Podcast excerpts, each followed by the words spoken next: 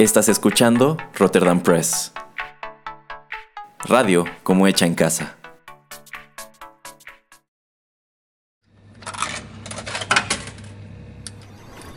Los videojuegos han deleitado tus sentidos en la pantalla y ahora lo harán en la radio a través de su música.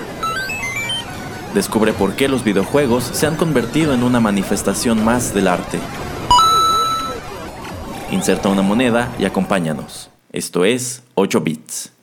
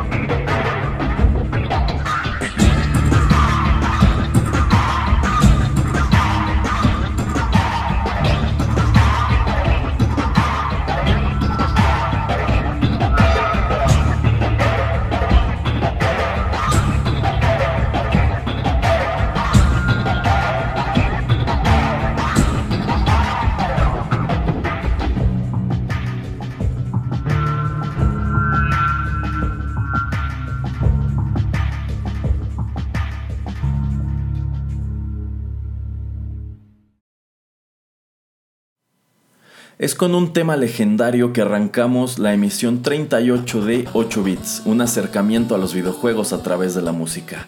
Los saluda Erasmo en estos micrófonos y qué bueno que nos están escuchando en Rotterdam Press, radio como hecha en casa. Y sí, legendario es el adjetivo preciso para lo que recién escuchamos. Ese fue el tema de Valve, tal como suena en la banda sonora de Half-Life que apareció para PC en 1998 y cuya música fue escrita en su totalidad por Kelly Bailey. A menudo se asume de manera errónea que este es el tema de Half-Life, pero no, en realidad es el tema de la compañía que desarrolla este juego, Valve. Así como estudios como DreamWorks y Pixar tienen sus temas de entrada, bueno, Valve tiene el suyo propio, pueden encontrarlo en numerosos juegos desarrollados por esta empresa, si bien por supuesto a lo largo de los años ha tenido sus variantes. Y es precisamente de este título que hablaremos hoy, Half-Life. Yo sé que en la emisión anterior anuncié que hablaríamos sobre Castlevania a propósito de la serie animada, pero bueno, por algún motivo u otro no se ha concretado dicha emisión, más no la descarten, es muy probable que sea la siguiente. Por lo pronto, decidí adelantar este tema, el cual la verdad deseaba abordar antes de que terminara el año, y es que este noviembre se cumplieron dos décadas de lanzamiento de este influyentísimo título para computadora, Half-Life. Este es considerado uno de los juegos mejor realizados de toda la historia.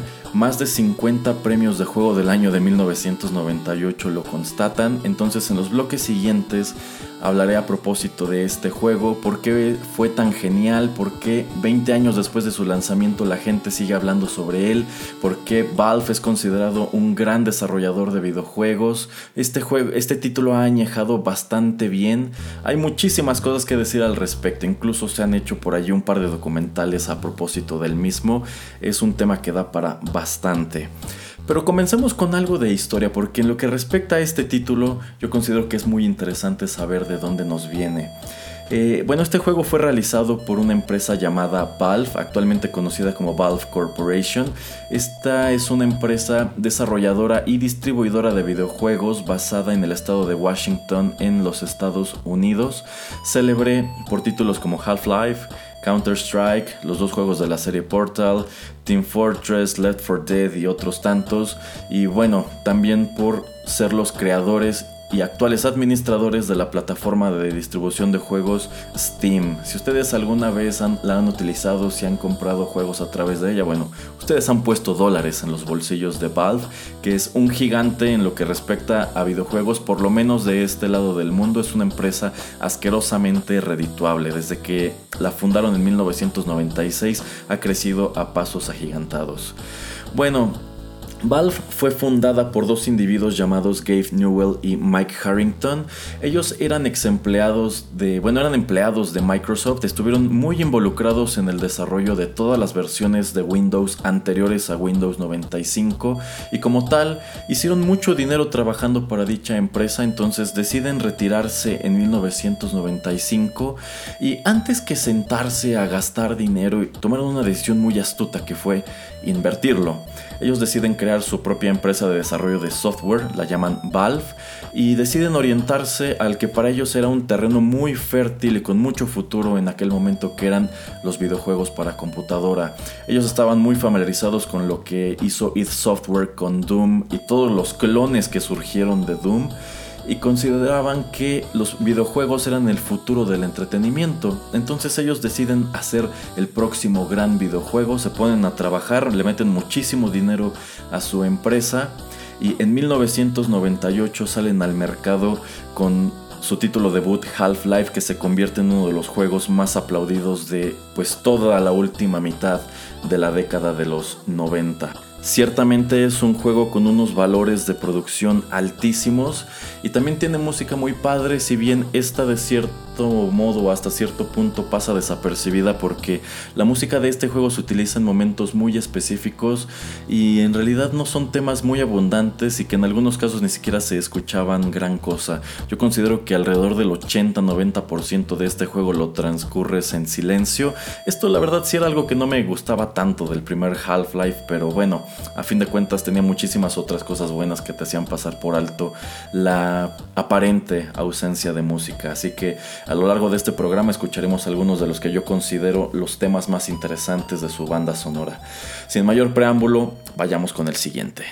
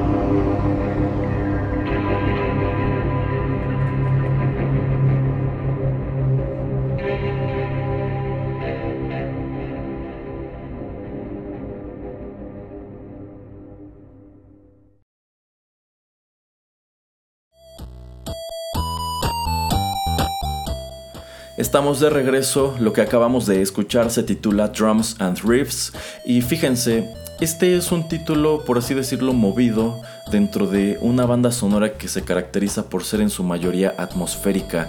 En realidad no es que Half-Life no tenga música, es solo que esta está creada para servir más como acompañamiento a los ambientes a través de los cuales se desarrolla esta historia antes que como algo más upbeat como lo que apenas escuchamos. Sin embargo, a lo largo de esta banda sonora es posible encontrar joyas como las que acabo de presentarles.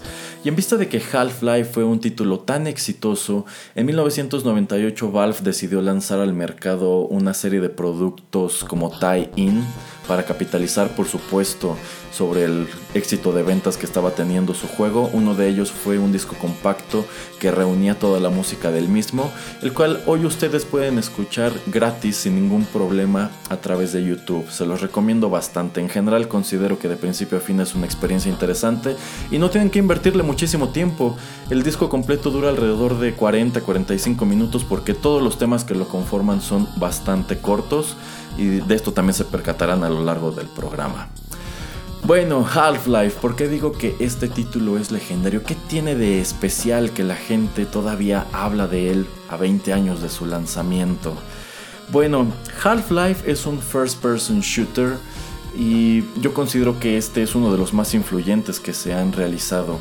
Antes cabe señalar que este juego tiene su origen en el eh, entusiasmo o en la afición que tenían los fundadores de Valve, Newell y Harrington, por los juegos de id Software en este género, en especial Doom de 1993. Y también ellos citan como grandes influencias para crearlo la primera película de Alien y también la novela de Steve, bueno, no es novela, es como un cuento largo de Stephen King de The Mist. Si ustedes conocen esta historia, pues saben que en ella se hace mención de una base militar en donde conducen experimentos y luego aparecen los monstruos y allí tienen un paralelismo muy interesante a la historia o a la trama de Half-Life. Bueno, eh, yo considero que este título forma parte de los 5 FPS que dieron forma al género durante la década de los 90 y que de cierto modo marcaron la pauta para los juegos de este género toda la primera década de este siglo y lo que llevamos de la segunda. En sí yo considero que desde que Half-Life apareció en 1998, ningún juego había revolucionado el género hasta que aparece la nueva encarnación de Doom en el año 2016. Esta es una declaración que yo sé que algunos podrían refutar o que no estarán de acuerdo, pero esa es mi manera de ver la historia de este género, que en lo personal me gusta bastante. Digo, hace no tengo así como tantísimos títulos, pero la verdad los que tengo los disfruto mucho. ¿Y cuáles son estos cinco juegos de los que hago mención, los que yo considero son los más influyentes del FPS en los 90? El primero de ellos es sin lugar a dudas Wolfenstein 3D que apareció en 1992. Este es el juego que hace tecnológicamente viable el first person shooter. Luego llega su sucesor espiritual Doom en 1993. Este es el título al cual el FPS prácticamente se debe. El éxito comercial de Doom es el que impulsa a muchos otros desarrolladores a crear una gran cantidad de clones y es muy válido decir que los tres siguientes figuran o cuentan como clones de Doom. Eh, luego en 1996 también id Software lanza ahora sí el sucesor espiritual a Doom, que fue Quake.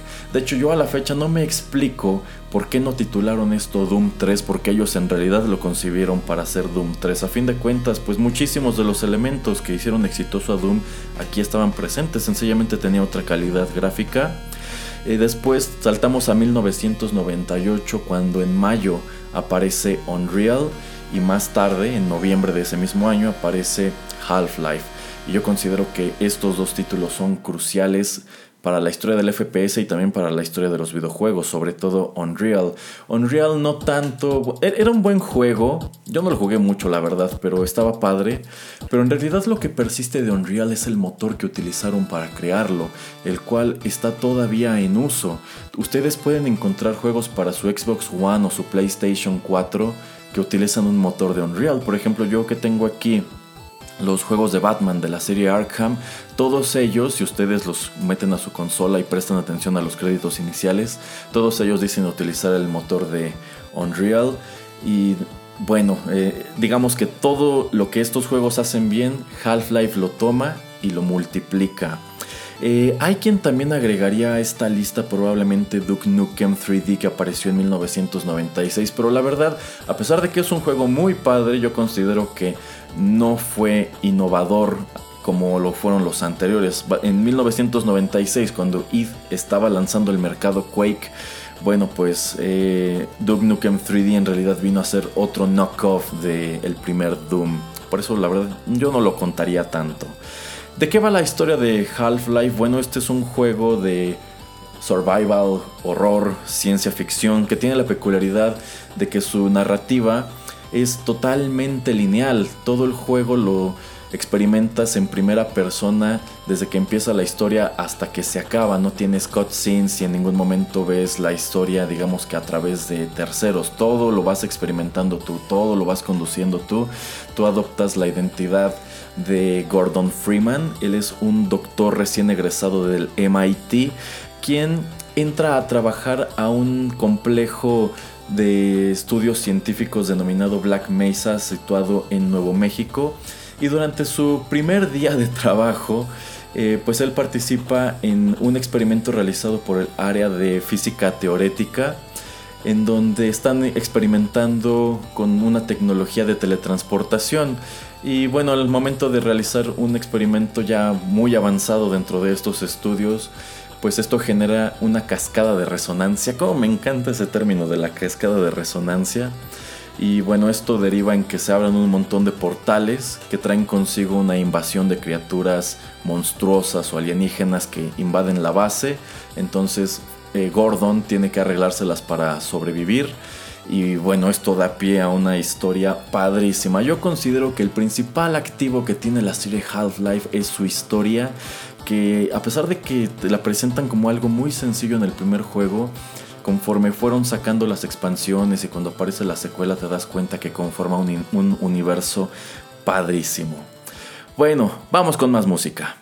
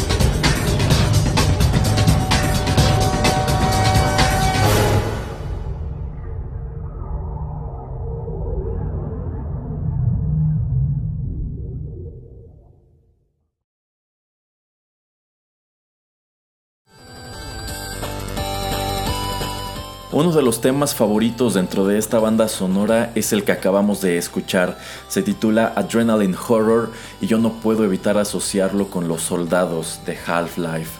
Sucede que luego del incidente de Black Mesa, de la cascada de resonancia, bueno, pues acontece la invasión de los monstruos o de los alienígenas y Gordon tiene que escapar a la superficie. Pero como suele suceder a veces en la ficción que tiene que ver con alienígenas y así, claro que el gobierno tiene que meter sus narices y de pronto llega una fuerza de soldados que no recuerdo si eran Marines o Navy SEALs, pero pues ellos toman control de la base y tienen que contener lo que ocurrió allí, tienen que encargarse de que no salga la información. ¿Cómo hacen que no salga la información? Matando a todos los que están adentro. Entonces Gordon, además de tener que luchar contra los aliens, también tiene que librarse ahora de estos soldados que están tras su cabeza Y algo muy padre es el hecho de que pues aquí tienes a un héroe que es muy distinto por ejemplo del Marine de Doom, que pues allí es, sí es un soldado súper curtido, que es experto en el uso de armas y demás. Aquí estás hablando de que Gordon Freeman es un científico quien en su primer día de trabajo después de terminar su doctorado se topa con esta situación tan anómala y comienza a armarse con las cosas que va encontrando en el camino, empezando con la famosísima crowbar, que creo que en el Creo que en español esta herramienta es referida como una pata de cabra. Es esta eh, barreta de acero que tiene un doblez o una especie de cuña al frente que se utiliza sobre todo para abrir cajas. Y claro que en Half-Life también se utiliza para abrir cajas y por qué no, también para romper cráneos. Es uno de los tratos más famosos de este juego que eh, pues tu arma básica es esa, la crowbar. Y en el camino vas obteniendo pistolas, revólveres, escopetas, ametralladoras y otras cosas muchísimo más experimentales como armas como de plasma e incluso por allí me acuerdo mucho que había un enemigo al cual le arrancabas el brazo y lo andabas cargando y de este brazo podías disparar una especie de proyectiles. Este era un juego al cual le echaron muchísimo coco, era muy largo, era pues no así como que ultra difícil, pero ofrecía un muy buen reto. Yo recuerdo que era un juego en el cual te pegaban bastante, sufrías de pronto mucho para conservar tu munición. Pero quizá el aspecto más atractivo, lo que yo considero que le ayudó a situarse muy por encima de todos sus antecesores, es que Valve invirtió bastante en la inteligencia artificial, la inteligencia artificial que dieron a los enemigos que enfrentas a través del juego. Los enemigos de Half-Life no eran estos de FPS anteriores que caminaban de manera aleatoria, quizá como persiguiéndote y que disparaban de vez en cuando y tenían comportamientos en sumo automáticos o hasta predecibles. En realidad, Half-Life es un juego donde ya te empiezas a encontrar enemigos que digamos piensan y conspiran en tu contra. Por ejemplo, si hablamos de los Marines o de los soldados, pues había partes del juego en donde pues no, no, solamente se trataba de matar a todos los que estuvieran adentro de un cuarto, sino de encontrar una manera eficiente de hacerlo porque estos soldados literalmente conspiraban contra ti e iban detrás de ti. Tú no ibas detrás de ellos, en realidad ellos estaban detrás de ti. Entonces digamos que aquí tienes enemigos que ya te buscan de manera activa y que por ejemplo si detectan que estás escondido atrás de unas cajas, quizá avienten una granada para sacarte de las cajas y ahora sí dispararte, o que si hay muchas columnas, lo que hacen es eh, dispersarse entre las columnas para que si asomas, ya sea para un lado o para otro, puedan también dispararte, que adoptan posiciones estratégicas, a lo mejor uno se pone en una esquina arriba y otro en la esquina opuesta abajo. Esto era muy, muy, muy interesante, la verdad, en lo que respecta a los soldados, de pronto tenías que echarle mucho coco y eso, vamos, ningún juego podía presumirlo en 1998.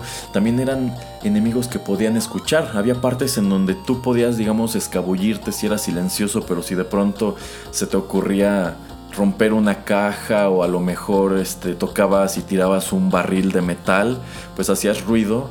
Y algunos enemigos, no todos, pero algunos como que sí tenían esta facultad de escuchar y allí iban de curiosos a ver qué había pasado y esto incluso podías utilizarlo en su contra, a lo mejor podías, eh, si, tenías a lo mejor a un soldado resguardando una puerta, podías aventar algo para otro lado y así que fuera a investigar y ya mientras tú te escabullías. Hay muchos juegos como por ejemplo The Last of Us en, los, en el cual incluso ya puedes abusar de esto, pero en 1998 esto no se había visto. Entonces también tienes a enemigos que de cierto modo son curiosos, pero donde yo considero que Valve se voló la barda es en tener no solamente enemigos sino también aliados que pueden oler.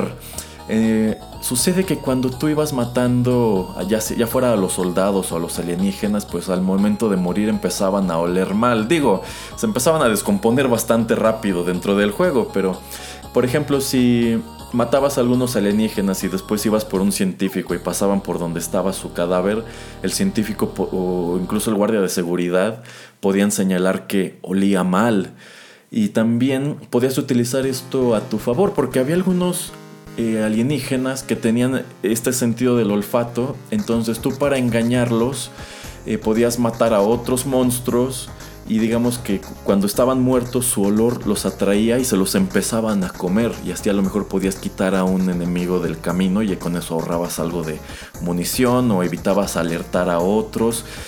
esto es increíble, la verdad. Es precisamente por esta absurda atención al detalle que todo este tiempo después Half-Life es un juego que da muchísimo de qué hablar. Hay algunos canales de YouTube que están dedicados casi por entero a analizar la absurda cantidad de detalles que, que había de easter eggs, de cosas que no se utilizaron, de cosas que algunos descubrieron muchos años después de que el juego apareció. Por ejemplo, uno de los hallazgos más o menos recientes, o sea, esto se descubrió cuando ya había YouTube, es el hecho de que hay una parte del juego, una parte de los tantos mapas que conforman Half-Life, eh, que, es, que es un remake prácticamente al carbón de uno de los escenarios que se encuentran al interior del manga Akira de Katsuhiro Otomo. Este es un excelente manga de los años 80. Quizá la mayoría están familiarizados con la película que creo apareció en el 88, que algunos denominan como el Blade Runner de la animación japonesa. Bueno, pues por allí alguien en un video de YouTube dijo como que este cuarto se parece bastante a lo que está abajo del nuevo estadio de Nuevo Tokio en Akira. Y precisamente el diseñador de ese nivel comentó alguna vez en el video que era cierto que efectivamente se lo fusiló de Akira. Él sabía, él lo creó. lo cual me parece genial. Bueno, vamos con más música.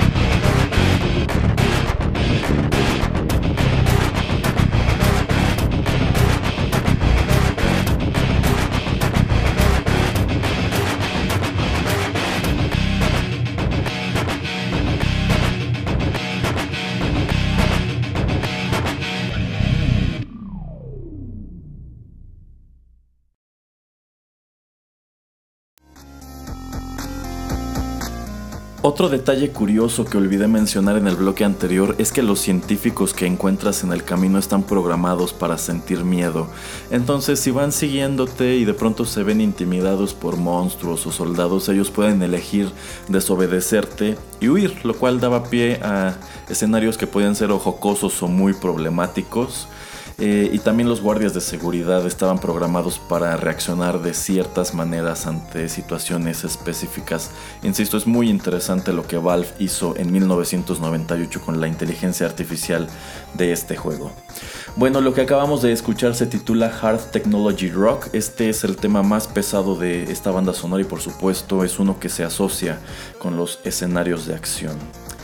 Y ya saben, cuando un producto es exitoso, las empresas quieren sacarles todo el jugo posible. En el caso de Half-Life, Valve se encargó de explotarlo eh, durante tres años. Entre 1998 y 2001, ellos generaron un total de tres expansiones de este título.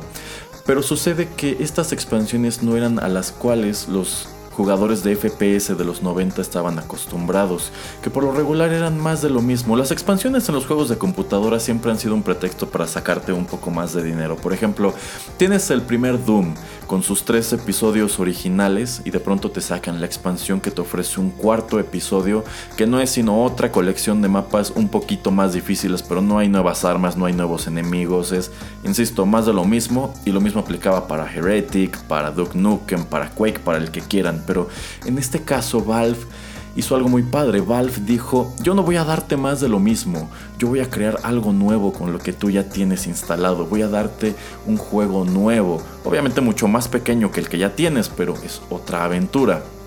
Entonces, en 1999, un año después del lanzamiento de Half-Life, sacan Opposing Force. Algo interesante de las expansiones de Half-Life es que todas ocurren de manera simultánea, todas están enlazadas alrededor del incidente de Black Mesa. En Opposing Force tú controlas a uno de los soldados que llegan a ocupar esta base y ves cómo se desenvuelven, cómo luego pierden el control, cómo están cazando a Gordon Freeman y después tienen que empezar a huir por sus vidas. Luego en 2001 apareció otra titulada Blue Shift, en donde ves los mismos eventos, pero ahora a través de los ojos de un guardia de seguridad llamado Barney, quien de hecho sí es un personaje en el primer Half-Life, y ese mismo año sacan otra expansión llamada Decay, que lo que tenía padre es que ya no era un juego para un jugador, sino para dos, esta ya era una aventura colaborativa, tú utilizabas a dos mujeres que pues tenían su propia aventura al mismo tiempo que Gordon detonaba la cascada de resonancia y estaba peleando en otra parte de Black Mesa contra los monstruos. Y bueno, eh, es muy padre lo que hicieron con este título. Claro que tuvo también sus expansiones que eran ya como de Deathmatch. El Deathmatch de Half-Life fue una cosa súper popular. Eh, que de cierto modo realizaron a través de un tercero. Algo padre de Valve es que del mismo modo que hizo id con el motor de Doom, ellos también lo dejaron pues digamos abierto para que otras personas pudieran agarrarlo y elaborar sobre eso. Entonces encontraron que una empresa por allí había hecho su propia modificación para el Deathmatch, entonces van y compran a la empresa con todo y su juego y ahora sí ellos empiezan a sacarle jugo. Bueno, escuchemos una canción más y después les platicaré sobre Half-Life 2.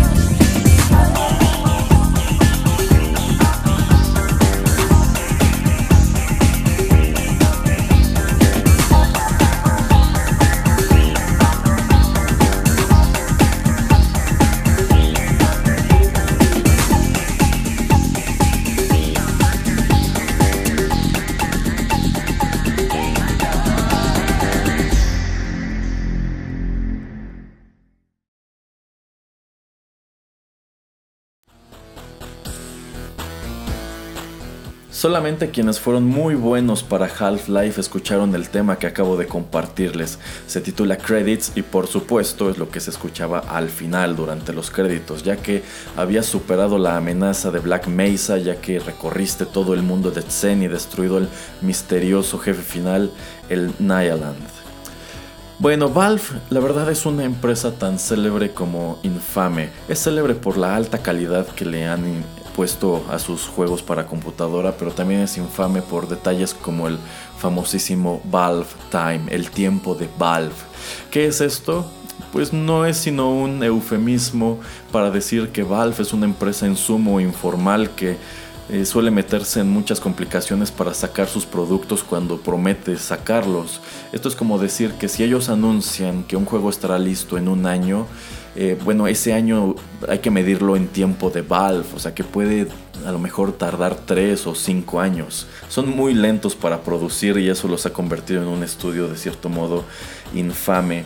Entonces ellos empezaron a trabajar en Half-Life 2 pues prácticamente desde 1999, pero no lo sacaron hasta el año 2004, también para PC. Aquí cabe agregar que Valve es una empresa que no es muy amiga de las consolas.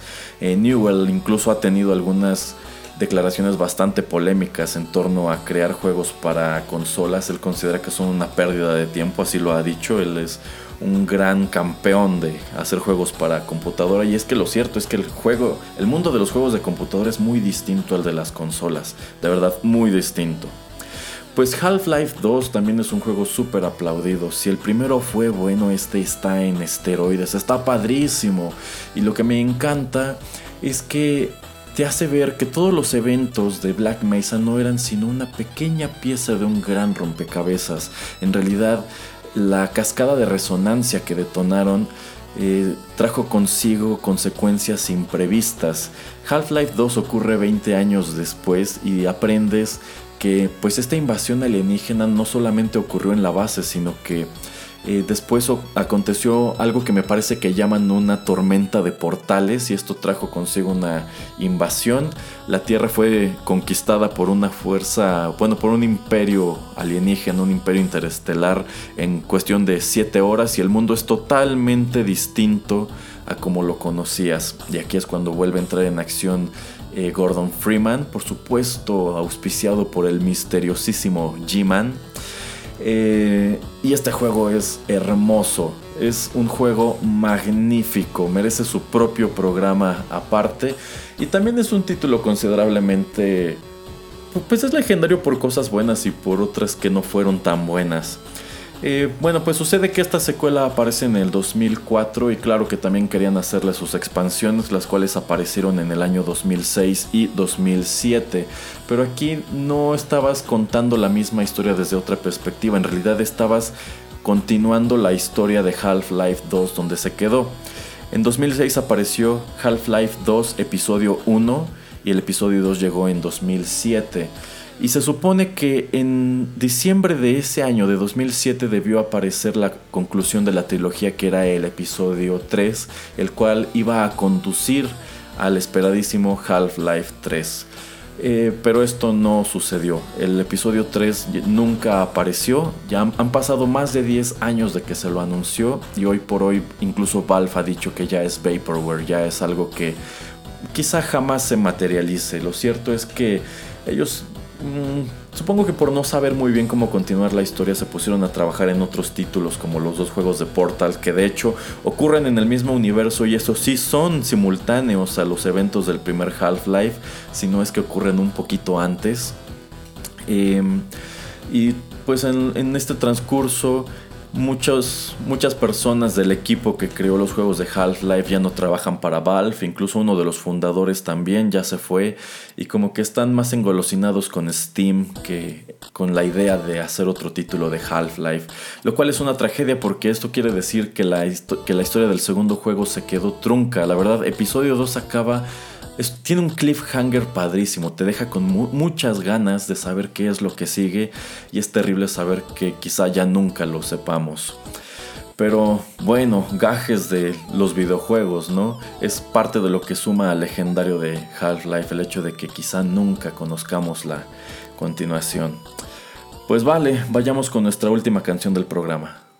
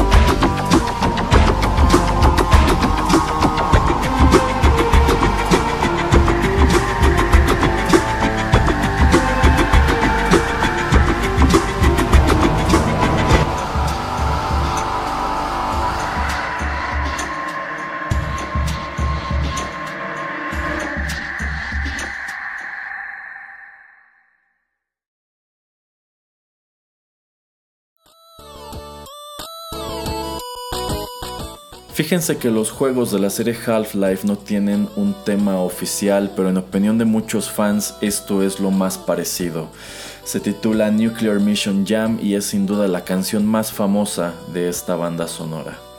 Pues ya para terminar, para elaborar un poquito más sobre el incierto futuro de esta franquicia, quiero compartirles un par de datos de los cuales me enteré justamente realizando investigación para este programa. Me puse a repasar algunos videos, me puse a leer, de hecho me aventé los algunos de los documentales de Half-Life que están disponibles en YouTube. Está el de Ahoy, está el de Retro Gamers, el de LGR, el de Gamers, así se llama el canal.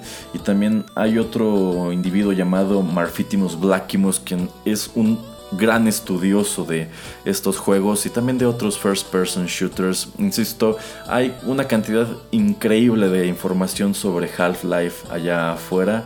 Bueno, pues Sucede que en años recientes, a más de 10 años de que la serie quedara trunca, algunos ex empleados de Valve han comentado que en realidad episodio 1 y episodio 2 ya eran Half-Life 3, pero que por algún motivo la empresa no renumeró el título. Sencillamente en lugar de manejarlo como ya es la secuela al segundo juego, sencillamente lo comercializaron como pequeños capítulos derivados de este pero que en realidad esos juegos ya conformaban la historia de Half-Life 3 que iba a ser presentado como una trilogía, pero como les decía, por desgracia, pues el tercer título jamás llegó.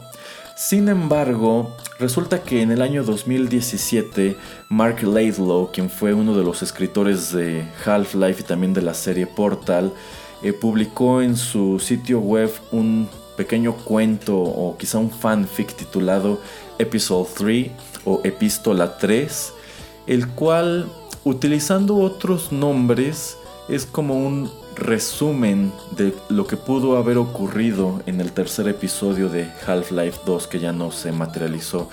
Eh, está disponible si ustedes escriben en Google eh, Half-Life Episode 3, uno de los primeros resultados es este pequeño texto el cual es un tanto críptico, así que digan, uy, wow, nos permite ver cómo iba a terminar la historia, como que no a mí me da la impresión de que pensaban terminar esta trilogía también con un cliffhanger que te dejara pues con mucho apetito para esperar un posible Half-Life 3 o Half-Life 4, pero pues aquí insisto, la probabilidad de esto ya es casi nula. Incluso este término, Half-Life 3, se ha convertido en una especie de genérico para referir a cualquier juego que enfrenta Development Hell o que fue anunciado hace mucho tiempo y no se concreta, como fue el caso de Duke Nukem Forever o incluso casos de Vaporware, de cosas que se prometieron pero jamás se materializaron. Eh, aunque bueno, aquí en defensa de Valve, lo cierto es que ellos jamás anunciaron Half-Life 3. Esto en realidad se ha convertido como una especie de efecto Mandela. Existe la creencia de que en algún punto de su historia lo hicieron, pero no. Ellos jamás anunciaron Half-Life 3 porque de entrada no terminaron la historia del segundo juego, pero... Ah, bueno, curiosidades, ¿no? Bien, pues con eso llegamos al final de este programa. Espero lo hayan disfrutado. Eh, pues espero que en nuestra siguiente emisión ya la podamos dedicar ahora sí a Castlevania. Y ya con esto nos precipitamos al final de nuestras emisiones del año 2018. Eh, todavía tendremos programas más o menos hasta la primera quincena de diciembre. Después entraremos en un periodo de un par de semanas de descanso.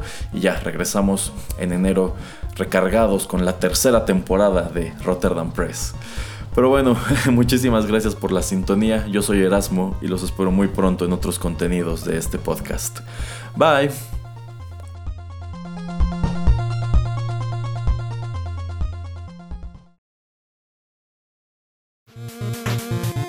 El tiempo se ha agotado, pero te esperamos la próxima semana en una emisión más de 8 Bits, un programa de Rotterdam Press. Hasta la próxima.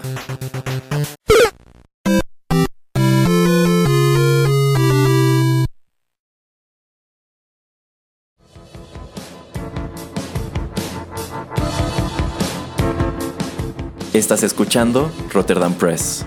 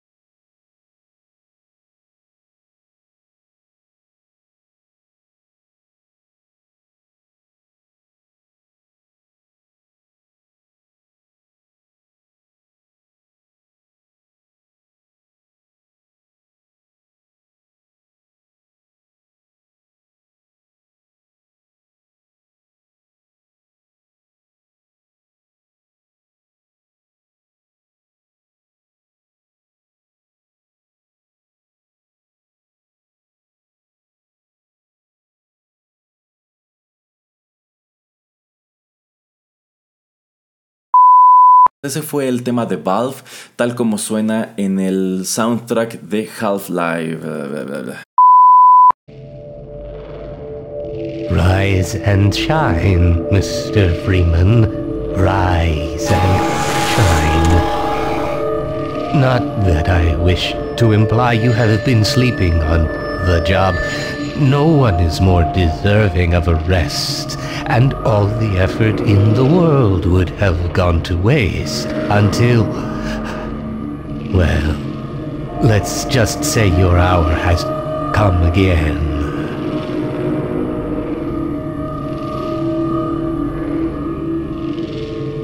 The right man in the wrong place can make all the difference in the world.